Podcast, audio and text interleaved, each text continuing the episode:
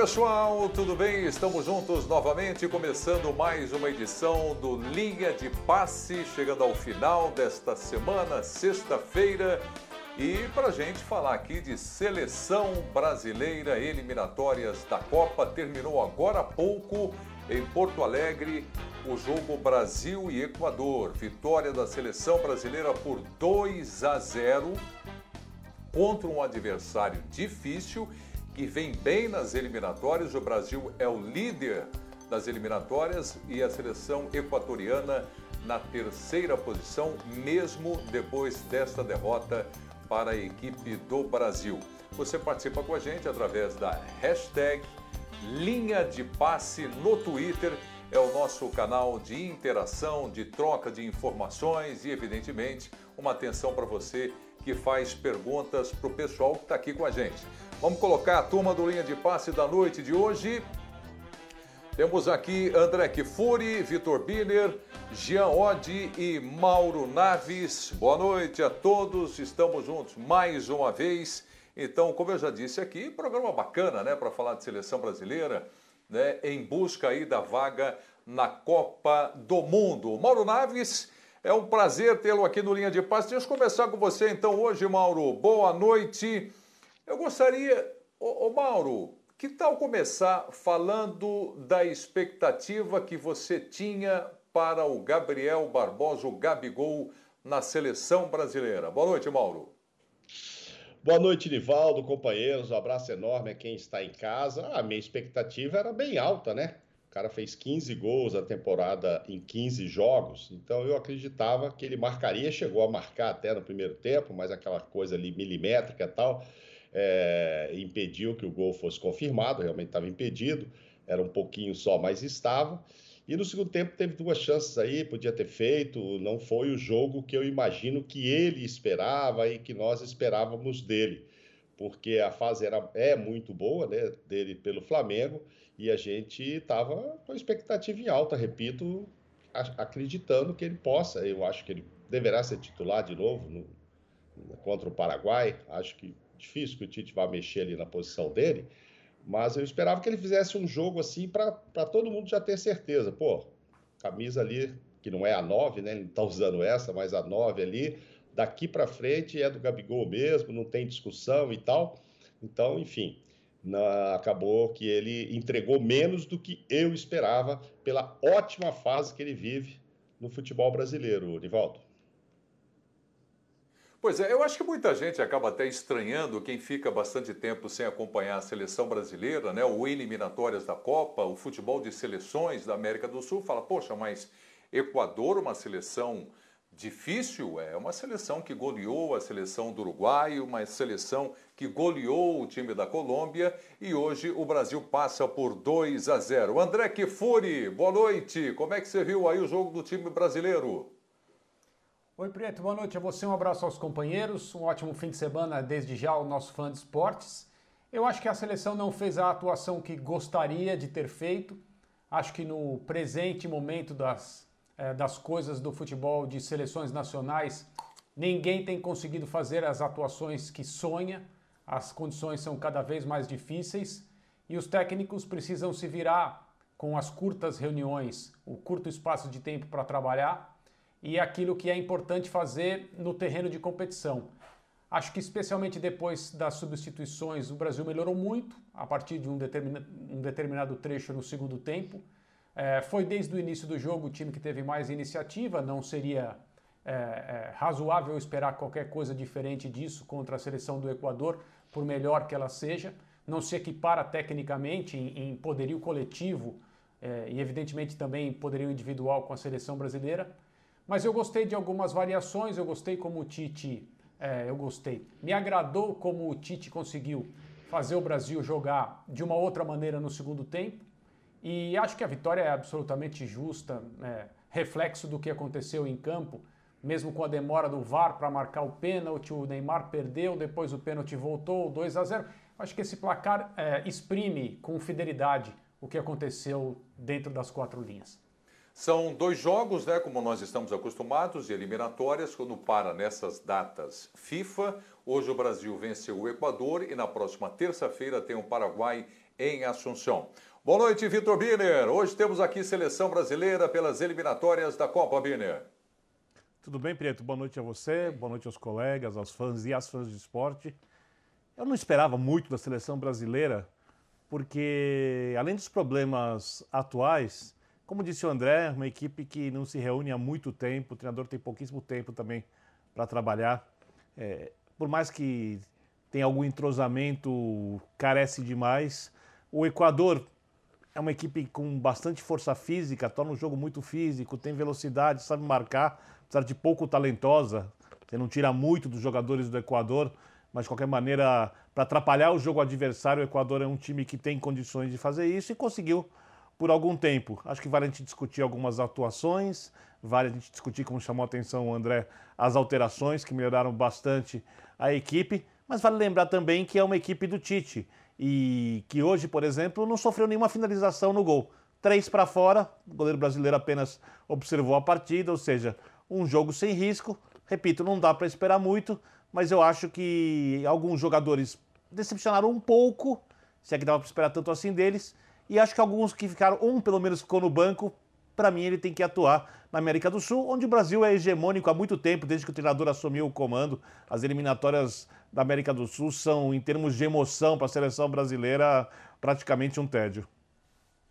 Pois é, tem muita coisa para a gente falar dessa partida Brasil e Equador, a vitória da seleção brasileira por 2 a 0 e à medida que o programa vai passando, a gente vai entrando aí em vários temas dentro do tema seleção brasileira e eliminatórias da Copa. Jean Odi, que bom te ver, Jean. Boa noite. Uma das coisas, aliás, Jean, que eu estava pensando aqui agora para conversar com você, por exemplo, quem será que ia dar lugar para o Gabriel Jesus no jogo, hein, Jean? Tudo bem? Tudo bom, tudo bom, Prieto? Tudo bem, companheiros?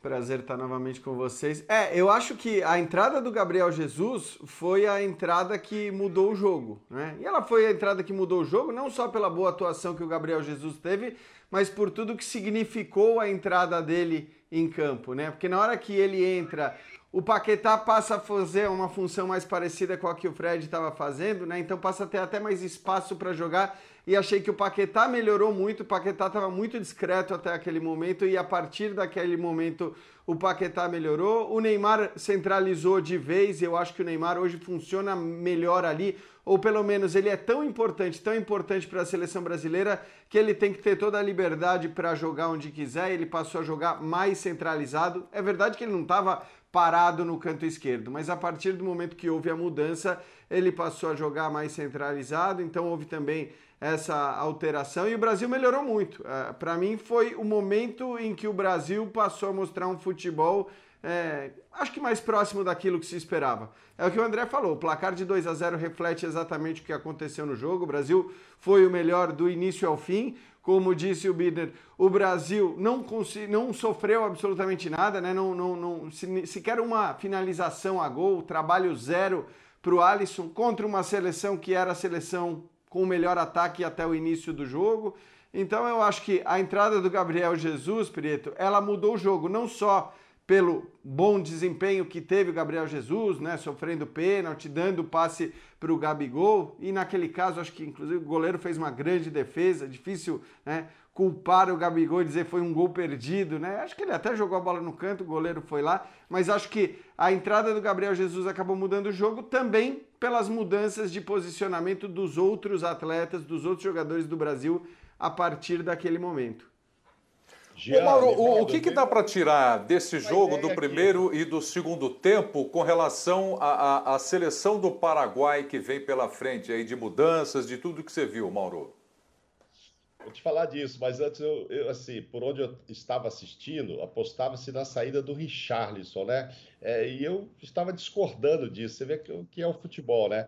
Eu acho que deveria, naquele momento, se é que tinha que sair alguém, sair o próprio Paquetá, exatamente porque, pelo que disse o Jean. Eu não entendo ele jogando aberto ali na direita.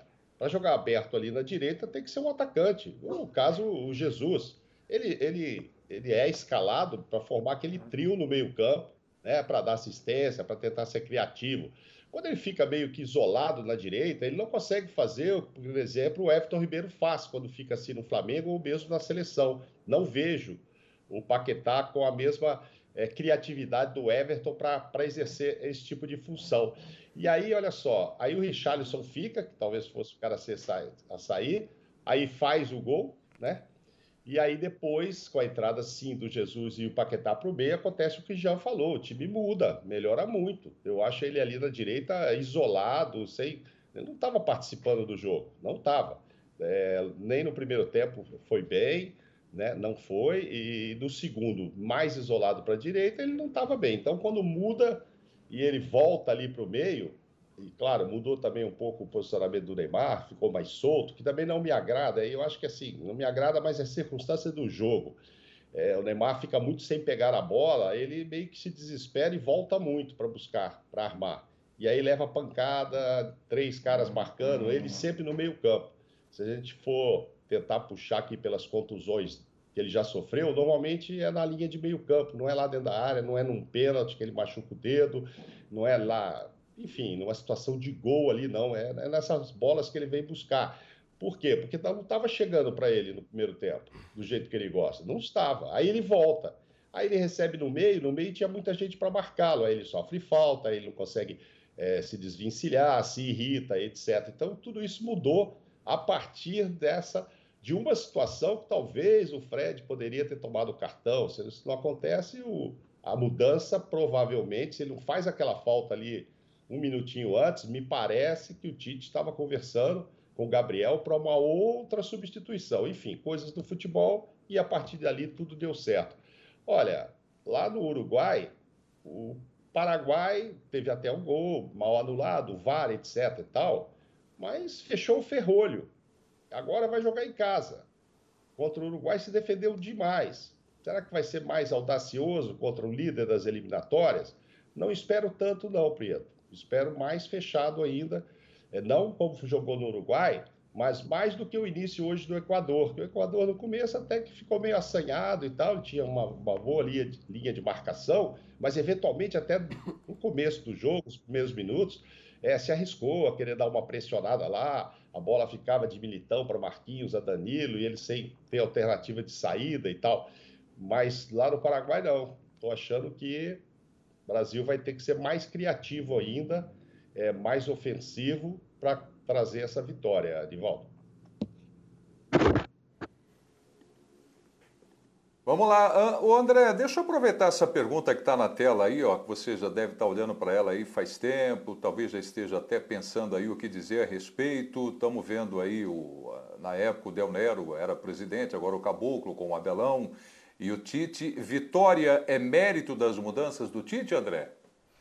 Eu acho que as mudanças é, encurtaram o caminho da seleção, mas fundamentalmente é, o gol do Richarlison nasce numa bola roubada com participação de um reposicionado Paquetá, com o Neymar ajudando também, embora o Neymar estivesse meio de costas para o gol, ele aproveita uma bola que a pressão ali do Paquetá deixou meio solta. E aí a, a jogada do gol evolui até a finalização do Richarlison. É, é claro, existe ali um efeito direto das substituições, o reposicionamento dos jogadores após a entrada do Gabriel Jesus.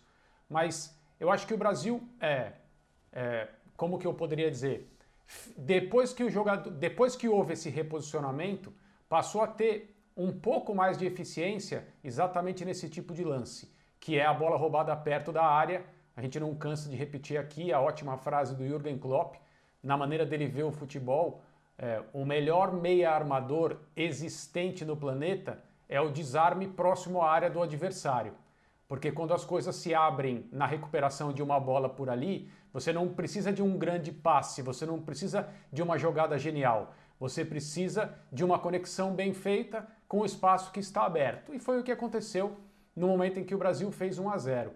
Então, é, uma das obsessões do Tite há muito tempo é como lidar com as defesas mais fechadas, a famosa linha de cinco. Ele flertou durante bastante tempo com o chamado ataque posicional, usou esse tipo de maneira de, de organização ofensiva na Copa do Mundo da Rússia.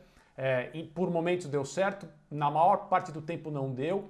E ele continua, evidentemente, tentando solucionar essa questão, porque é mais provável que o Brasil encontre adversários em relação à frequência de jogos nas eliminatórias sul-americanas, isso é evidente. É, jogos em que os seus adversários vão travar a parte frontal da própria área e o Brasil tem que solucionar isso. É, com qual escalação, com quais movimentos, isso é para ser trabalhado. Mas se o time passa a ser mais eficiente também na questão defensiva, com maior possibilidade é, de conseguir desarmes como o de hoje, as coisas são facilitadas quase que automaticamente. Birner. Olha, eu, eu, essa, essa questão da linha de 5 para mim é o grande dilema da seleção brasileira. E os jogos contra os europeus. Eu vou ser um pouco insistente ao dizer que na, na América do Sul, desde o momento em que o Tite assume, assume a seleção brasileira, antes do Tite não, então isso tem muito a ver com o treinador, o Brasil sobra no continente. Tem um ou outro jogo difícil, a Argentina é sempre uma seleção respeitável quando o Brasil tem que enfrentá-la, sempre perigosa, mas o Brasil tem conseguido uma hegemonia. Então, esses jogos, além dos resultados, seria legal se a gente visse um desenvolvimento de algumas coisas que o Brasil não fez antes. Porque se o Brasil repetir tudo que ele fez até a última Copa do Mundo, a chance de vitória é muito pequena. Então, quando você pega um Equador, por exemplo, com jogadores tecnicamente piores, que não tem os atletas que desequilibram, como os atletas brasileiros, e bem postado, o Brasil tem que se impor com uma certa facilidade. Por que eu não posso exigir isso? Volto a falar. Porque a seleção acaba de se representar e qualquer exigência em alto nível seria exagerada. Na Copa do Mundo mesmo, raramente uma seleção joga mostrando o seu futebol no melhor possível. Né? A gente não viu para a França, atual campeã do mundo, se olhar o que a França tem de potencial e de elenco superior, o elenco, do, o elenco brasileiro, ela pode jogar muito mais bola, mas a França jogou na Copa do Mundo o suficiente e foi campeã do mundo. Para lidar com essa linha de cinco, o Tite precisa aí chegar com cinco jogadores avançados, né? ele precisa que os zagueiros construam mais, que eles passem mais ao campo de ataque, trabalhem mais a bola, que os volantes virem meias. E aí você pensa se esses jogadores podem funcionar. Se o Arthur tivesse em campo, ele ainda não rendeu como nos tempos do Grêmio, um pouco mais de chance. Não vejo isso, por exemplo, no Fred. O Casimiro também não é esse jogador, é o construtor, mas com, outra, com outro tipo de característica. Então, eu tenho algumas dúvidas sobre o processo inteiro feito pela seleção do Tite. Eu acho que é uma boa seleção, eu acho que é um time competitivo, eu não sou daqueles críticos é, contumazes da seleção brasileira, mas eu acho que ainda falta um pouco de ousadia e vai ter que conseguir isso nas eliminatórias ou aposta tudo antes da Copa do Mundo no período é, de preparação. Pode dar certo, o período é pequeno, mas também pode ser que tenha mais dificuldade exatamente porque o período é pequeno. O problema para o Tite, acho que ele não pode escolher como que o adversário vai jogar nas esse, eliminatórias é, é sul-americanas ou na Copa América, né? Porque de fato a gente viu uma diferença muito grande no ciclo da última Copa em relação aos jogos sul-americanos e depois na hora que ele começou já com os amistosos, né, com o time B da Inglaterra, um jogo que ficou até famoso pela dificuldade que o Brasil teve de jogar contra aquela linha de cinco. E hoje o Equador foi completamente diferente disso, né? No primeiro tempo, inclusive, estava marcando bem alto. Eu até fiquei surpreso com a maneira como o Equador estava jogando contra a seleção brasileira. No início parecia que o Brasil ia conseguir os espaços até na bola longa, né? Teve aquela bola longa do Danilo para o Neymar ali no início e pela qualidade que tem os, os, jogadores do Brasil à frente, talvez fosse esse o caminho. Depois acho que até a coisa mudou um pouco, mas a mudança primordial, acho que a mudança que foi fundamental na vitória foi a que a gente já falou, né? A, a troca ali com, com o Gabriel Jesus entrando, com o Paquetá sendo recuado, com o Neymar passando a rodar mais por todos os lados do campo, mas é aquela história. O Brasil vai ter que enfrentar os adversários que, que jogam de maneira diferente da maioria dos times europeus. Fala, Mauro. Não, não, mas é, ele não pode é, determinar como o adversário vai jogar, mas ele pode esperar que a grande maioria vai jogar fechadinho contra o Brasil, né? Quando não se trata do Uruguai ou de uma Argentina, e hoje, como te disse lá no início, também estranhei, né? O Equador um pouco mais ousado ali, querendo pressionar lá em cima, dificultando o Marquinhos e tal. Militão e Danilo, mas em geral ele tem que esperar jogos com, contra equipes retrancadas, né? mais fechadas. São alguns, como Argentina, o Uruguai pode de repente serem mais ousados, ou um time ou outro, mas a grande maioria vai se fechar contra a seleção brasileira e mesmo jogando em casa. Então, assim, ele tem que, tem que descobrir isso, né? E para descobrir isso, ele tinha inventado que ia jogar com os dois laterais espetados, né? Hoje até entendi, eu pensei que ia ser o Lodge de novo, que me parece mais ofensivo, mas a opção pelo Alexandre foi porque o Alexandre está mais rodado e tal, enfim, mais inteiro para esse jogo, mas sei lá, eu acho que ele tinha achado no Lodge ali, no Renan Lodge, o cara para ser esse ponta esquerda, entre aspas, né? Eu, agora, eu dou muita desculpa pro, ou justificativa para o jogo de hoje, porque não, não se joga desde novembro, né? São 200 dias sem jogar, com oito modificações com relação ao último time, quer dizer, então não dá nem para falar entrosamento destes aí que estavam em campo hoje. Ah, já jogaram eventualmente minutos juntos aqui, um com o outro, um com um e tal, os caras da frente e tal, mas o time começa a partida com oito modificações com relação ao último jogo e há 200 dias sem jogar. É que é Brasil, a gente já quer que comece com 15 minutos ganhando. E quase que até começa, né? Teve uma bola boa ali para o Gabriel, que o goleiro foi bem, foi bem e tal, ele podia ter aproveitado, ter dado sorte, mas enfim, não foi ele que perdeu o gol também ali, foi, foi o goleiro que foi bem. Mas eu acho que tem toda essa justificativa. Não sei se toda a situação extra-campo e tal possa ter causado alguma apatia também, uma, alguma, algum tipo de influência na motivação e tal, mas acho que quando entraram ali pensaram em ganhar o jogo. Mas tem todo, todo esse histórico aí de ficar 200 dias sem jogar, né? Não estamos falando de um clube que jogou domingo passado e agora está jogando uma quarta, numa sexta, né? Oito mudanças e 200 dias é meio complicado você querer exigir muito agora. Para o segundo jogo, talvez. Aí, com mais dois, três dias de treino, dependendo de como fique a fervura interna lá, né? Que isso atrapalhe o menos possível. Aí talvez a gente possa ter um desempenho melhor. Apesar de que, repito, mesmo sendo em casa, acho que o Paraguai não vai se lançar muito para cima do Brasil, não. É. Pois é, como, como, lá, como treinador, como treinador da seleção brasileira nesse período, o Tite é, nunca foi um cara de fazer mudanças assim em número tão grande, porque mesmo com as dificuldades, é, a, né, a, reunião de jogadores pouco frequentes, é, é todo o problema para efetivamente treinar vem sendo algo cada vez menos, é, né, um luxo cada vez menor para treinadores de seleções nacionais e a partir do ano passado, por causa de tudo que aconteceu no mundo, uma coisa muito mais difícil do que sempre foi, me parece que a linha de construção do time que ele vinha construindo, é, não que tenha parado, mas ele está pensando agora em outras possibilidades. Ou seja, como é que eu vou reunir esses jogadores e dar sequência a alguma coisa que aconteceu quase sete meses atrás? A seleção tinha jogado em novembro. Então acho que se explica por aí também o que eu posso fazer agora com esse grupo que está à minha disposição para esses dois jogos. E talvez ele vá é, data FIFA a data FIFA, sem se preocupar em construir uma ideia de jogo é, que, que tenha continuidade de uma convocação para outra. É, o fato é que o trabalho mudou, é diferente. E o, o Tite vai ter que se adaptar a isso.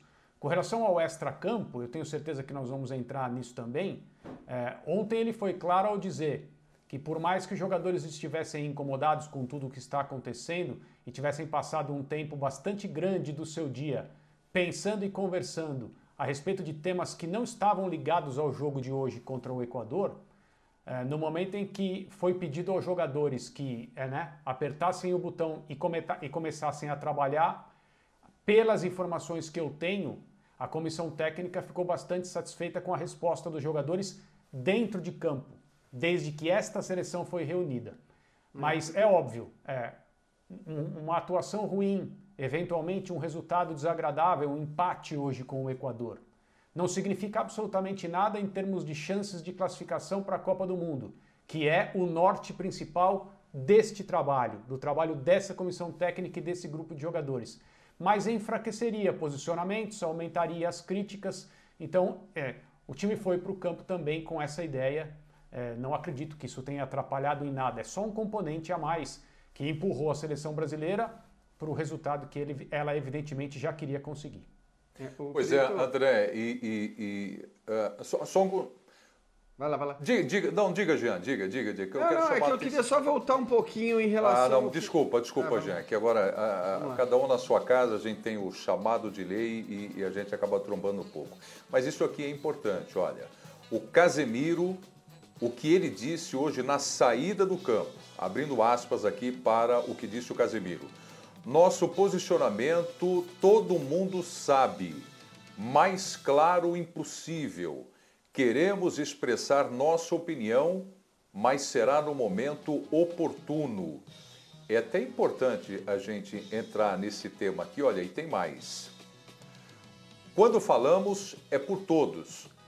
Não é apenas pelos jogadores europeus, como alguns disseram falamos por todos os jogadores e comissão técnica.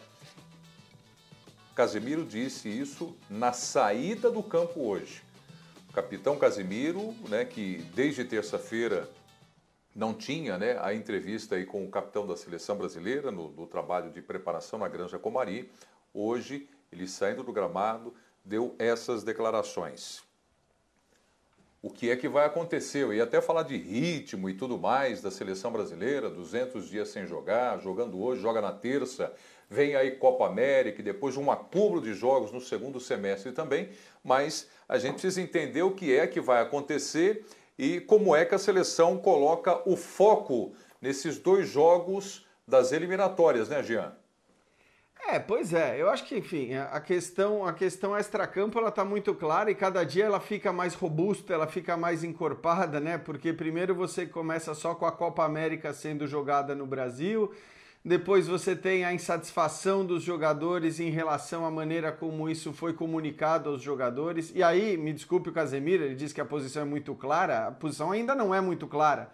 Nada foi dito expressamente, né? O que a gente sabe é que eles têm uma posição muito clara foi o que disse o Tite, é, mas que essa posição só vai ser comunicada depois dos dois jogos. Então vamos esperar essa comunicação para dizer se a posição é tão clara assim, se ela é contundente, o que significa, porque a gente não sabe, não é clara para ninguém por enquanto. Imagina-se, e as apurações de várias, vários colegas que acompanham de perto a seleção levam a crer que eles não querem jogar essa Copa América no Brasil, mas não está nem tão claro assim quais são os motivos que não querem fazer que eles joguem essa, essa Copa América no Brasil, se é por causa da pandemia, se é por causa da questão sanitária, se é pelo incômodo como as coisas foram tocadas e comunicadas a eles, tudo isso a gente vai ter que esperar para que a posição possa ser, como disse o Casemiro, tão clara. Pode ser clara para todos eles lá que estão conversando, mas para a gente isso ainda não foi externado dessa maneira tão, tão clara, tão aberta como disse o Casemiro.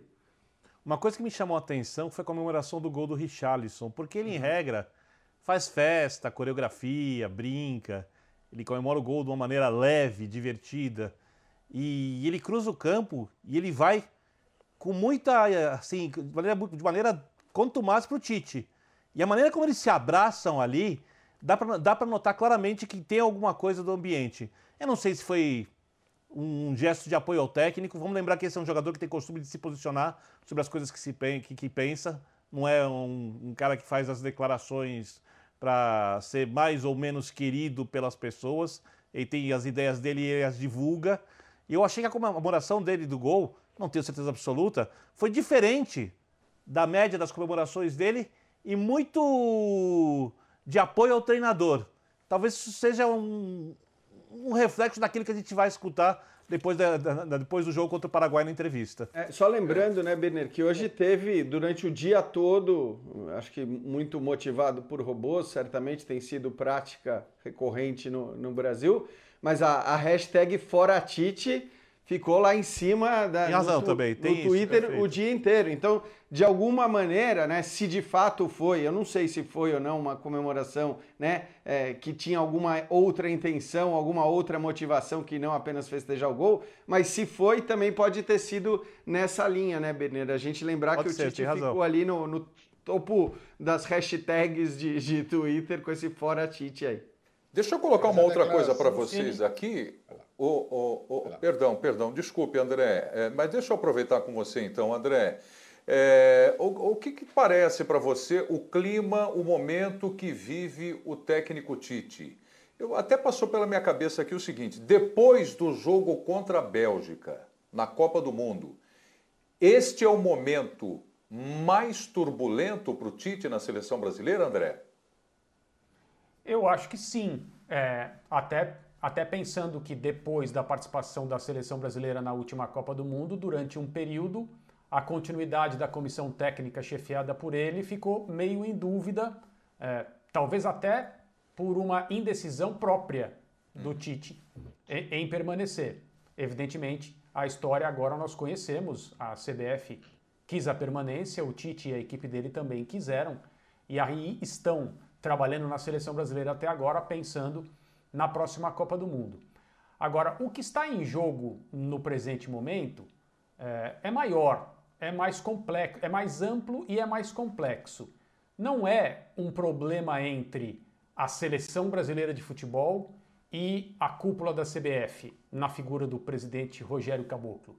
É um problema no qual o time de futebol que representa a CBF é uma parte de uma questão que está colocada aos olhos do público agora com o presidente da CBF. Então são setores da CBF em desgosto com o atual presidente, que foi acusado hoje formalmente denunciado de assédio sexual e moral por uma funcionária da CBF que está licenciada e afirma que tem como provar todas essas acusações.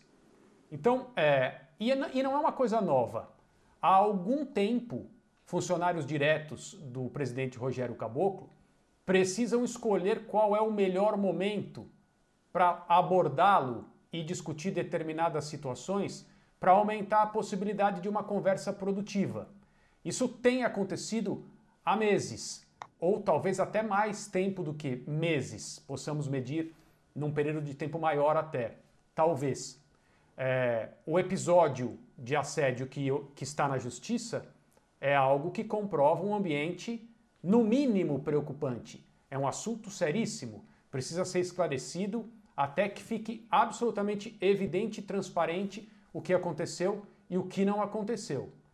Onde entra a seleção brasileira nessa história? A realização da Copa América foi anunciada na segunda-feira.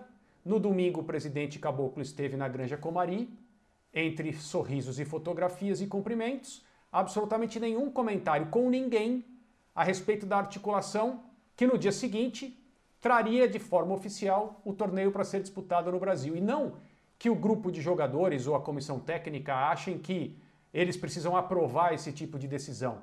Mas, evidentemente, não se sentiram bem no, no, no cenário, no contexto da pandemia mas esse necessariamente não é o argumento principal, ao saber, por mídia social, por veículos de comunicação, que o torneio seria disputado aqui no seu próprio país. Existem várias questões.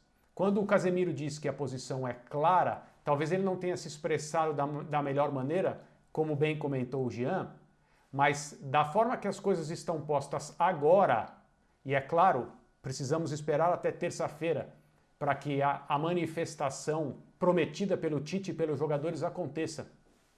Mas como as coisas estão hoje, ou os jogadores da seleção brasileira e a comissão técnica dirão que não disputarão a Copa América no Brasil, ou eles dirão que disputarão o torneio sob protesto, deixando muito clara a contrariedade em jogar o torneio no Brasil André. neste momento. É, são essas as possibilidades agora. Eu não estou dizendo, afirmando que assim acontecerá. Agora é assim que as coisas estão sendo tratadas internamente e com uma unidade absolutamente clara e forte, como disse o Casemiro após o jogo, entre a comissão técnica e todo o grupo de jogadores, não apenas alguns. André, por favor, é, eu entendi tudo que você disse e são fatos são fatos com relação a essa questão do, do assédio, inclusive moral, dentro da CBF, com uma funcionária da Confederação Brasileira de Futebol. Agora, André, chega mais perto aqui, vou perguntar um negócio aqui para você. Eu vou até te olhar aqui, virtualmente. Estou por aqui.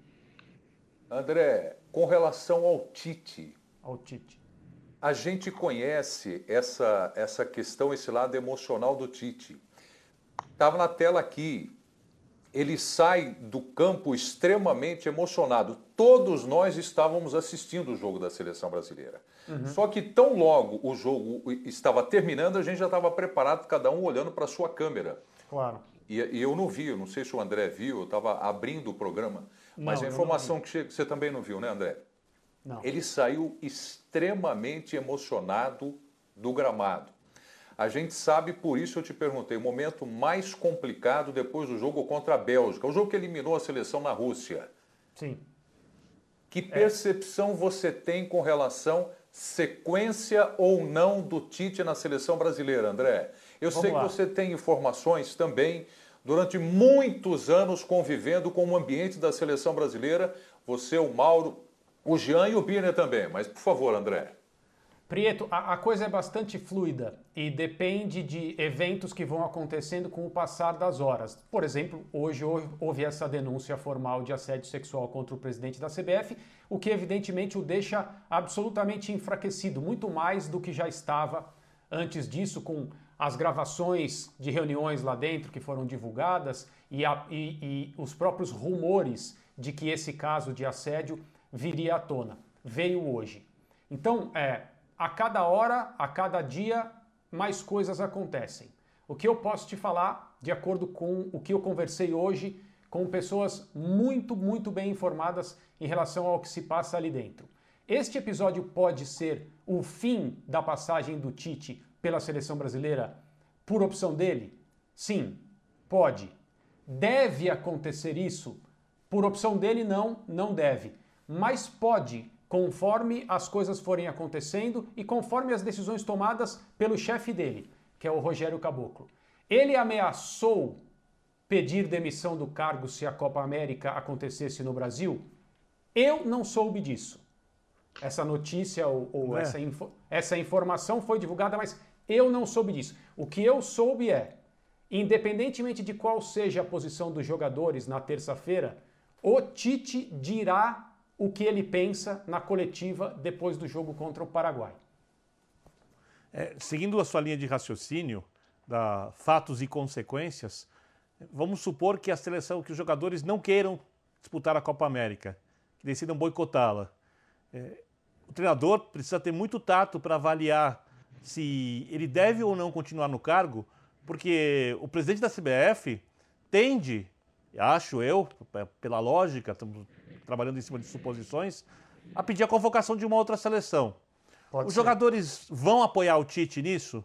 Porque se os jogadores não apoiam o Tite em caso de, de obrigação de convocar em outra seleção brasileira, ele perde o grupo. E a Copa do Mundo é ano que vem.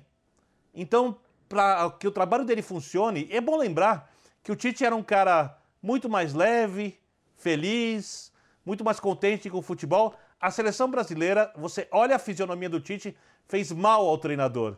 E não é o primeiro treinador que sai dali pior do que entrou, né? Com humor pior, mais contido, porque não é fácil lidar com a seleção brasileira. É arrancado do cara que gosta do futebol do dia a dia, por opção dele, obviamente, ele aceitou o cargo, o direito de trabalhar como gosta taticamente, porque no dia a dia você consegue arrancar muito mais de um coletivo do que você consegue arrancar em encontros esporádicos. E a paciência do técnico precisa ter um limite. Então, se ele não tiver, em caso, obviamente, dos jogadores decidirem boicotar a Copa América, o apoio dos jogadores para continua, a continuação do, do trabalho, né? E aí, sabendo que ele vai ter que convocar outra, outra seleção, ele é praticamente obrigado a pedir demissão. Porque não adianta mais ficar. Porque sem esses jogadores e com uma seleção completamente diferente, a chance do Brasil ganhar a Copa do Mundo é praticamente nula. Né? Você, se, você, se o Neymar não vai à Copa do Mundo, né? Se os principais jogadores do Brasil não vão à Copa do Mundo, o Brasil tem carência na zaga, o Brasil tem dificuldade para achar outro lateral direito. vai acontecer, né, Bidner? É, mas vamos, eu, Oi? vamos, vamos olhar para o histórico também desses jogadores é. e para o que significa uma Copa do Mundo na carreira deles. E assim, essa ilusão eu não tenho. Isso jamais eu vai concordo, acontecer. Jean, eu, Jean, eu nem especulo a possibilidade dos jogadores abrirem mão então, da Copa do Mundo. Então, assim, eu quero saber não, é se eles aceitam, eu... em caso de boicotarem a Copa do Mundo, a, a Copa América, do treinador continuar e convocar uma outra seleção. É, eles para está tudo bem. Então, essa é a minha dúvida. É, meu ponto é, eles vão ter que aceitar. Eles vão ter que aceitar. Se, se tudo isso acontecer, eu não acredito em nada disso, tá? Porque eu acho que assim, hoje, se existe uma figura frágil em todos, todo, toda essa história que nós estamos é elencando, é o presidente da CBF. Ninguém Sim. é tão frágil quanto, quanto o Caboclo. Já era, já era, inclusive, antes da, da acusação de assédio sexual que, que foi revelada hoje pelos companheiros do Globo Esporte, pela Gabriela Moreira, mas a verdade é a seguinte: é, ele é disparado, já era o mais frágil e ele é hoje disparado o mais frágil, inclusive com patrocinadores ameaçando deixar a seleção brasileira, ainda que não falem isso tão claramente, se dizem preocupados. Então ele é disparado a figura mais frágil. Ele nem manda tanto assim, a gente sabe que tem gente por trás dele que manda mais. Então, eu acho que se a coisa chegar nesse ponto, é muito mais provável que a corda arrebente para o lado mais fraco. Porque a gente hoje, parece que tem sorte, a rebeldia, a rebeldia é lado... parece ser dos jogadores contra o caboclo, caboclo não é contra a CBF. É isso. E, e, e a questão não é que eles estão revoltados, ah, quer dizer, não sei, espero, espero a manifestação clara que o, que o Casemiro disse que, que dará, mas a gente imagina que essa revolta ela pode ser inclusive contra a maneira como as coisas foram comunicadas, muito mais do que contra o fato de se jogar a Copa América no Brasil. Agora, qualquer que seja a revolta, qualquer que seja o incômodo, eu tenho certeza que na hora de jogar uma Copa do Mundo, seja quem for o técnico, né, o Tite ou qualquer outro, esses caras vão aceitar a convocação certeza. e vão dar o máximo na hora que entrarem num campo de futebol. Até porque. Sem colocar muito porque, carro à frente dos bois. Fala lá, André. Vai lá, vai lá. Vai lá, Mauro, perdão. Não, não. Não, não. É, não, é seguinte, sem colocar é... muito carro à frente dos bois para falar de Copa do Mundo e tal, respondendo a pergunta, a pergunta do Vitor, é, seja qual for a posição comunicada pelos jogadores, a comissão técnica estará com eles. Então será uma posição unificada de todo o grupo que hoje está na seleção brasileira. O Correto. Tite, seus auxiliares e todos os jogadores. Não haverá nenhuma divisão. Se a decisão for não vamos jogar, estarão todos juntos. Se a decisão for não queríamos jogar, não achamos que está certo, mas vamos jogar sob protesto, serão todos juntos também, sem qualquer é, fratura nessa posição. Isso mas só tá o treinador muito... e a comissão são funcionários da CBF, os outros. É... Né? Então, isso, isso está muito claro. O apego do Tite é pela linha de trabalho construída, pelo grupo de jogadores, pela ideia de ir a mais uma Copa do Mundo. Mas, evidentemente, ele está incomodado. E faz tempo. Agora, talvez o incômodo tenha chegado ao seu momento mais sensível, ao seu auge, digamos assim. Mas eu não consigo enxergar uma separação por qualquer motivo entre a comissão técnica e os jogadores.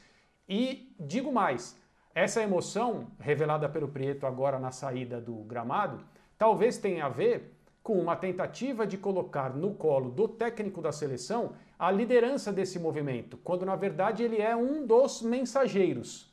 O incômodo, a indignação, a revolta é do grupo de jogadores. O Tite é o líder deles. E não entra na cabeça do Tite não ser o líder deles, em qualquer situação, dentro ou fora do campo. Então é preciso entender isso também. Hashtag, robôs, tudo isso a gente tem que saber relevar, mas é, a pressão de uma pessoa que está na posição, sobre uma pessoa que está na posição do Tite hoje, é bastante grande, indiscutivelmente. Eu acho o seguinte, essa posição, não, eu acho que essa posição do Tite hoje é a mais incômoda desde que ele aceitou a seleção.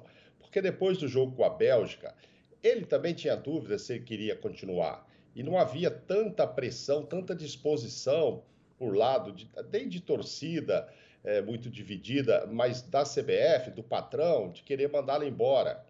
Então, assim, ali a, houve aquele, aquele período de dúvida: ele vai continuar, não vai continuar, mas ele próprio também se questionando se queria ou não, enfim. Agora não, agora é diferente.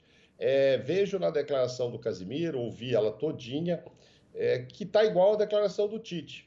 Ou seja, está tudo muito claro, mas não se sabe o que eles vão falar. A única coisa que se sabe é que é a mesma posição da comissão técnica. E aí é isso que o André está colocando. É, é uma turma só, estamos todos juntos, não são só jogadores lá de fora, são os daqui e tal. Agora, o que, que eles vão falar? Que jeito eles vão se posicionar? Não, ainda não se sabe. Pode ser que vaze, e eu acho que ainda vai vazar antes desse jogo. É muito, é muito longe quarta-feira para se esperar, principalmente se for uma posição de que ah, ninguém vai jogar a Copa América, vai ter que convocar outro. Ah, é, é muito para esperar até quarta, vamos ver. Temos aí alguns dias para isso. É... E também, como disse o Jean, o enfraquecimento do patrão, no caso do presidente da CBF, não lhe dá muita garantia de chegar lá agora e peitar ninguém. Ah, não, quem não jogar aqui nunca mais joga na seleção. Não vou deixar que vá à Copa do Mundo. Eu acho que ele não está em situação de fazer isso, porque o que a gente imagina é que ele é que nem chegue até a Copa do Mundo diante das últimas acusações. Mas se fosse numa outra situação, ele também poderia fazer esse tipo de pressão. Ok, vocês não querem? Então tá, acabou a seleção para vocês. Opa, mas não é assim e tal. Difícil tomar essa posição, mas enfim, tem tanta política aí no meio que ele poderia tomar isso. Não o vejo fortalecido para isso, muito pelo contrário, né?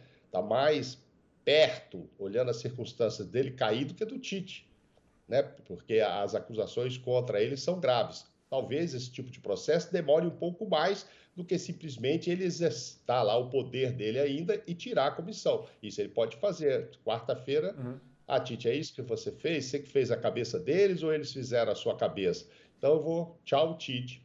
Ele ainda no poder pode fazer isso, coisa que Tite, jogadores, não poderão fazer o contrário. O processo dele pode demorar um pouco mais. Mas o Casimiro também não deu nenhuma brecha. Porque é isso, pode chegar lá e ser qualquer declaração. Gente, somos contra a Copa América, a gente quer férias, mas nós vamos jogar porque estamos aqui no Brasil. Pode ser uma coisa assim, mas queremos nos posicionar que somos contra jogar Só na isso? pandemia, papapá. É, pode ser, não pode? Só isso, Mauro? Ah, eu acho Tanto barulho para. Você sabe, você sabe de uma coisa? Eu, eu, eu é. vocês no, no, no, papel de comentaristas, eu de apresentador, mas eu além de apresentador, eu assisto o programa. Eu estou assistindo é. tudo que vocês estão dizendo aqui, prestando muita atenção.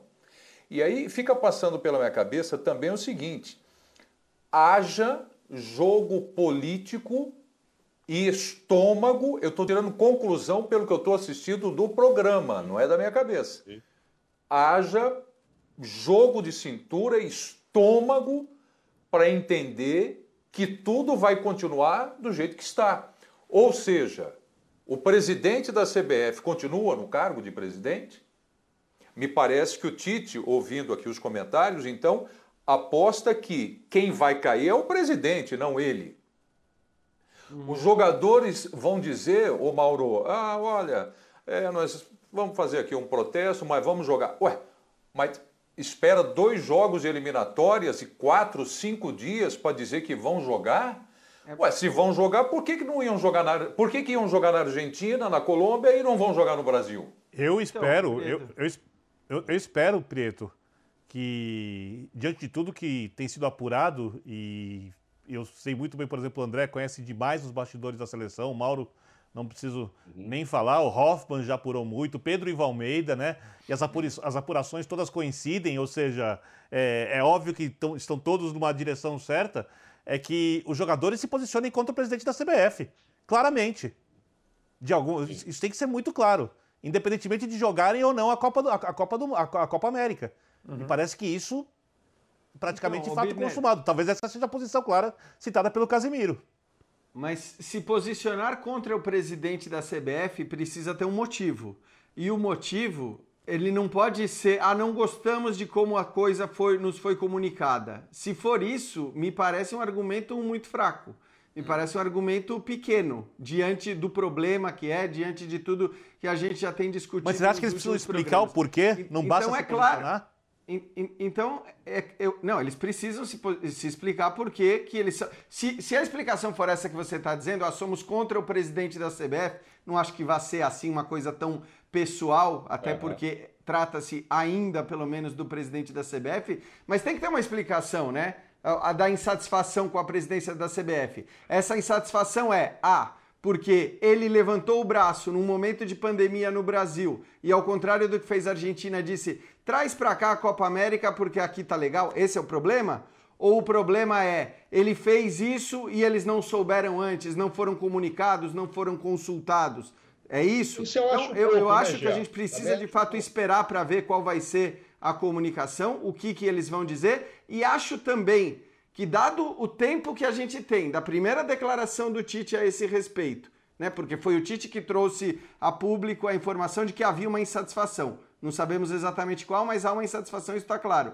Até o momento que eles vão se manifestar, pode ser que o discurso mude também. É, a gente sabe que esse tipo de coisa, chega um botando mais fogo, chega outro apagando, tem a opinião pública de maneira geral que pode influenciar, Razão. assessores, quer dizer, pessoas que de alguma maneira vão dizer, não, melhor falar isso, melhor falar aquilo, ou então vamos amenizar aqui, vamos botar mais responsabilidade ali, não sei, vamos ver. Agora, claro, o que a gente vai considerar depois é o que for dito pelo Tite e eventualmente pelo Casemiro, capitão da seleção, na hora que essa entrevista for concedida. Mas esse argumento de que é, apenas não foram aí... avisados, eu também acho muito pouco, Rivaldo. Isso aí. Você acha que os presidentes dos clubes onde eles jogam, quando vai assinar um torneio, vai fazer alguma coisa, consulta todo mundo? Quando for inventar aí Superliga, não sei o quê, os presidentes consultaram. Eu também acho que não é isso só. Eu acho que esse argumento é Eu só estou falando disso porque as apurações são nesse sentido, né? Pois isso é, pode ser a gota d'água que fez alguma coisa antiga estourar, mas é, só isso não pode ser. É, é porque nunca, já, nunca existe um motivo. uma coisa maior também. nunca existe um motivo maior, único. É simplesmente isso. É, foram se somando os motivos. Né? O Tite tem os dele também. Começa a ouvir de auxiliar, começa a ouvir que o filho não serve, que o Kleber Xavier pode ser substituído por o Murici ou pelo Chave, ou por não sei quem os caras começam a ouvir, a coisa vai se acumulando, isso não, não tenha dúvida. Agora, simplesmente chegar lá na olha, não, nós ficamos muito chateados porque não fomos avisados que veio para cá. Aí o cara vai falar, bom, peraí, vocês iam. Aí vai, vai o que o Nivaldo falou, mas lá na Argentina vocês iam jogar, na Colômbia vocês iam jogar, lá também lá também estava ruim. Ah, não, mas para o Brasil tinha que ser avisado. Eu acho que não é só isso, eu acho que vem coisa maior. E aí tem até essa saída de mas férias. É o que eu dizendo tem, também. Tem gente para decidir se vai jogar Copa é. América, caso ela venha a ter, se vai jogar Olimpíada. Tem muita coisa aí para acontecer. Hum. Diga, Nivaldo, desculpa. É, não, não, não, vou fazer uma colocação aqui antes da gente ir para o intervalo. Uh, vocês acham, o André, se por acaso os jogadores disserem, vamos fazer um exercício aqui, porque pô, fica com, é. com esse suspense danado aí para esperar. E que também não é terça-feira, é praticamente quarta-feira, né? Que a gente vai ficar sabendo. Né, André? Nós vamos estar junto aqui na quarta-feira que a gente vai ficar sabendo. Aí fala, ah, é, o André, seleção fala assim para o André que Furitec, não vamos jogar. Os jogadores, não vamos jogar a Copa América. O Tite fica, convoca outra seleção outros jogadores. Você acredita que os outros jogadores aceitam a convocação do técnico da seleção brasileira? É, eu acredito que se por acaso isso acontecer, não haverá essa separação. A comissão técnica, a comissão técnica da seleção estará junto com os jogadores. Não aceita, né? Não, haver, não haverá, olha, Tite, nós não vamos jogar, o problema agora é seu para montar uma seleção aí para jogar esse torneio. Não será assim. Não creio que será assim. Não tenho nenhum motivo, por tudo que eu soube, para imaginar que será desse jeito. Será uma posição de todos, se houver esse posicionamento. É, as apurações aqui e ali têm convergido mesmo, como disse o Jean, mas é preciso entender que nesse tipo de situação nunca existe um motivo, às vezes não tem nem uma razão principal, ou nem mesmo uma gota d'água. São várias circunstâncias que vão se somando. O que eu soube quando houve a retirada do cenário da Argentina e da Colômbia, os jogadores que compõem o grupo da seleção brasileira se sentiram aliviados pelo indício, pelo sinal de que não haveria Copa América. No momento em que o Brasil resgata a Copa América e eles ficam sabendo disso depois, eles se sentiram incomodados. Isso eu acho que está colocado de maneira bem clara, passa por isso a, a posição dos jogadores nesse momento. É só isso? Não, não é. Eles não gostam da maneira como são tratados pelo presidente da CBF. Não gostam, tem um problema de relacionamento. Aí entra a comissão técnica. O Pedro Ivo Almeida, nosso companheiro, revelou algumas semanas as reuniões que aconteceram dois anos atrás entre o Edu Gaspar é, então supervisor da CBF, e o Rogério Caboclo, que já era a pessoa que tomava decisões.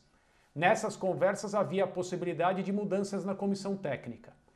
É, os membros da comissão técnica se sentiram sim incomodados com a divulgação, com o conteúdo desses áudios, mas esse era um conteúdo que eles sempre tiveram conhecimento, desde que essas reuniões aconteceram há dois anos. O Edu fazia parte deste grupo de trabalho. E o que ele queria com essas conversas era ganhar tempo para os membros da comissão. Aliás, é só ouvir os áudios com mais atenção que isso fica muito claro. Ele conseguiu isso. Qual é a prova? A comissão está aí, quase que integralmente. Quem não está é o Silvinho, porque decidiu se, é, se retirar para assumir primeiro o Lyon e depois não voltou mais porque quer ser técnico de futebol em clubes, está trabalhando no Corinthians. Todos os demais estão é, atualmente ainda trabalhando na comissão técnica da seleção brasileira. Mas isso não significa que estejam todos satisfeitos ali. Eu posso garantir que não estão, por várias circunstâncias, não só a questão específica da Copa América. Então, é, o posicionamento será coletivo, comissão e jogadores. Depois, o que, o que pode acontecer é uma. É, é justamente parte dessa, dessa fluidez e a gente vai ter que esperar. Talvez a posição deles vaze, como disse o Mauro. Eu também acho que é muito tempo, até depois do jogo contra o Paraguai. Mas por enquanto, isso começou ontem, né? Foi quando o Tite disse na coletiva que havia um problema, as palavras dele foram bastante evidentes. É, até agora passou apenas um dia, um pouco mais do que isso. Pois é, perfeito, André, perfeito. São, são muitas perguntas, né, André? São muitas perguntas, né? Ué, pô, se os jogadores é, não ficam, o Tite não fica, não é? é, é e, e, se o Tite não ficar, os jogadores ficam? Enfim. Vamos para o intervalo. Mas o caboclo não pode esperar também, né? É o linha de... É, é, o caboclo não pode esperar, é a linha de passe aqui. Lá, não pode. Vamos lá. É verdade, é verdade. Tem muita coisa, muita água vai passar por baixo da ponte, como diz o Jean Otti. Vamos para o intervalo, voltaremos já já com linha de passe. Até mais.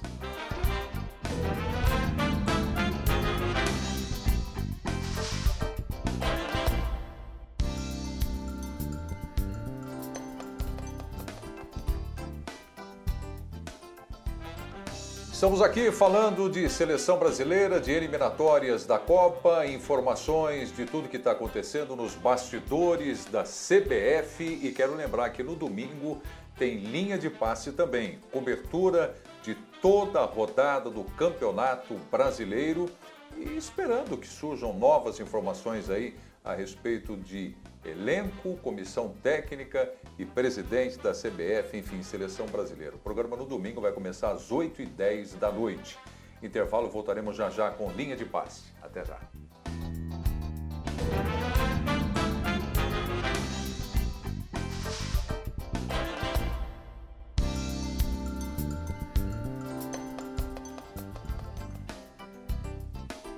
Lembrando mais uma vez, então, neste domingo, linha de passe aqui na ESPN Brasil, a partir das 8h10 da noite, a rodada do Brasileirão. Um abração, Mauro Naves, André Kifuri, Vitor Biner, Gian Odi. Aproveitem bem o final de semana, sabadão.